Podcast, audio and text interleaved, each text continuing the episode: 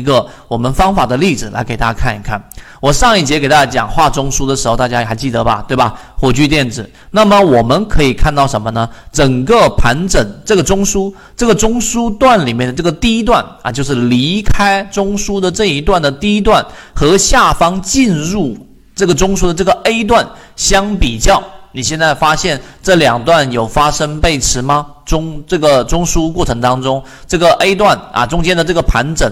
形成的这个中枢，我们就不说了，我就说这一个是 A 段，大家应该看清楚这张图，我再放大一些，你可以放大来看一看这一个 A 段和这一个第一段，我用蓝色给大家标注出来，这个是第一段，看到了吗？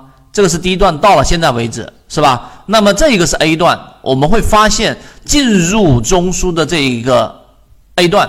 啊，这一笔对吧？那这一个 A 段呢，和离开中枢的这一段第一段基本上还是属于持平的，因此它并没有出现我们所说的这个量能上的衰竭，也没有出现我们所说的背驰。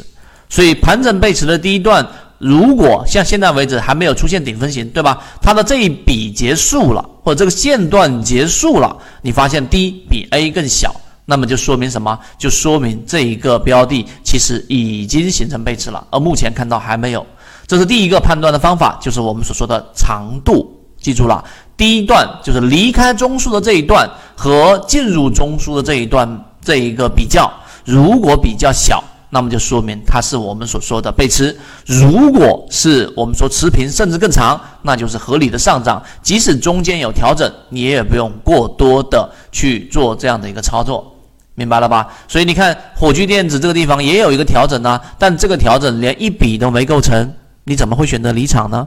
所以我给大家说，我们抽丝剥茧，把复杂的缠论给大家做到我们说的看到本质，落于实战的原因就在于这里。就很多人会在这个地方上，火炬电子这个调整，对吧？明白我的意思吗？在火炬电子这个地方调整。对吧？缠论的原著里面就说过，连一笔的力度都没有形成，你怎么就能去离场，就判断这一个上涨结束了呢？这是一个非常不科学的方法。对吧？所以我们说，你看我们这样一讲就很好理解了。所以这个背驰，当然前提是我们用过模式来进行筛选的。第一个判断力度，第二个判断方法呢，就是我们下方的 MACD 的平均力度啊是小于 A 的。有上涨这一段低啊，这一段低，如果的面积是小于 A 的，那毫无疑问，那肯定就是我们所说的背驰了。而力度其实跟下面的面积基本上是同步的啊，这是一个。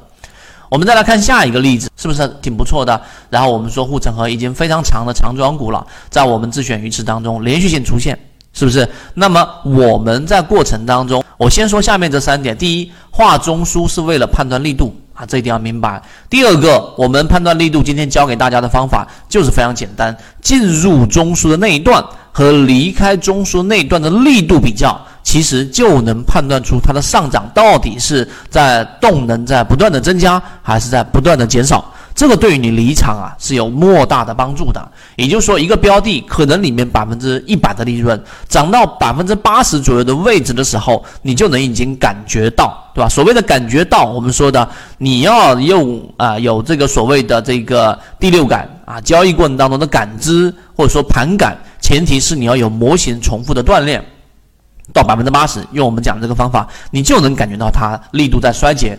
第三个就是模式内的辅助，千万不要单纯拿一个标的来分析。我在这一个训练营里面连续给大家讲过了，这是一个巨大的坑啊！大部分散户走都会走到这个误区里面，随便拿个标的就来分析。那么中间一定要记住我们的模型辅助，散户割肉模型是为了方便，或者说是为了让我们的成功率更高，散户数量减少百分之十以上，尤其是一季报跟三季报。对吧？二十三十减少比例更好。第二个超跌突破，如果它的调整直接达到了绿色这个弱势超跌，我们在这个进化岛当上啊当中给大家共享了我们的超跌突破的这个信号，对吧？那如果达到了绿色，就直接调整调到了弱势，那么你也要给它打上一个巨大的问号。我们先来看益丰药房，为什么我们把它就剔除到自选鱼池之外，或者认为它已经算是走了一大部分利润了呢？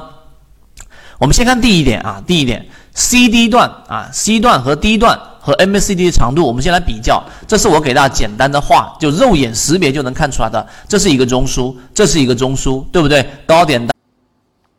如果你想知道这些内容，并且进一步去了解，由于平台原因，公众号的位置老莫财经互相转告一下就可以了。当中的最低点和低点当中最高点作为下轨啊，这个是中枢。那么你会发现这个 B 段，我给大家圈出来啊，我用一个比较显眼的绿色给大家圈出来。这个 B 段是进入到中枢的这一段，没错吧？对不对？那么同样呢，这里面进行一个盘整的笔，每一笔我们不去说它了。同样，这一个 C 段也算是已经离开了中枢吧。对不对？这个回到中枢的这一这一笔呢，我们先暂时不说它。然后呢，这一段第一段又同样的离开了这一个中枢，是不是？那么我们对应下来看啊，我们先对应下来看一看，你会发现什么呢？整个我们说这个 B 段进入上涨里面所对应的 MACD 的这个柱体，是不是看到了没有？这里面的柱体到这一波 C 段上涨的时候，这个柱体其实就已经很接近了。但是也没有出现明显的一个我们所说的一个背驰，对不对？那么到了第一段，看到了没有？我这里面第一段我圈出来的这个第一段也是上涨，而且股价还创了新高。注意看这里，股价还涨到一百一十块二毛三。但这个过程当中有两个细节，第一个细节，MACD 的柱体实际上在股价创新高的前提之下，它的柱体面积是在减少的。你相比这一个。对吧？我们说这一个减少的面积其实是肉眼可见的，虽然说不是特别明显，但是你要明白它的股价在创新高，这是第一个特点。第二个特点呢，实际上 MACD 的柱体面积啊，已经是干嘛呢？它的高点这里面已经形成了往下走了，而这一根 MACD 柱体的红色面积对应的正是这根 K 线一百一十块二毛三，股价创新高，MACD 柱体在减少，并且呢还在创新低。这个就是我们所说的 C D 段的 MACD 力度也好，就长度，对吧？你看长度，D 段是不是比 B 段要小啊？是不是？第一段是不是要我们说长度减少？第二个就是 MACD 柱体面积。你看，这就是完整性的分析。这一第一点，我给大家分析完成之后，那这个是缠论的啊，很多我至少在看到整个国内啊，是这个国外基本上看缠论的很少了。那国内我都没有看到任何人用综合模型，就是我们说查理芒格所说的多几个工具来去综合分析。你如果说只把缠论当成你工具箱里唯一的工具，那你就是我们之前说手里拿锤子的看任何东西都是钉子。我们来看第二个我们需要去注意的地方。第二个我们需要去注意的地方呢，就这里，就这一波调整啊，它实际上是已经达到了我们所说的绿色的这个弱势区域了。你看到没有？这一波调整达到绿色，这一波调整达到绿色，而前面的每次调整都是灰色，就正常的弱势震荡而已，正常的上升趋势而已，都没有达到绿色。这个。上涨过一段之后的打到绿色，实际上就代表这个下跌的力度同样是强了，这是第二点。第三点就是我们所说的三季报数据，大家可以看一看，我们说的三季报数据增加了百分之四十以上，这个绿色柱体啊，这个我们同样这个开源给大家了。那你会发现在这一波上涨的时候，它的这个散户数据已经增加了百分之四十以上，那么这个筹码在这里面就已经明显的进行松散了，就里面持仓的平均持股就。就原来可能假设啊，平均持股每一个账户大概持有这一个十万或者二十万，现在平均每一个账户只持有五万或者六万，就说明筹码是在被稀释的。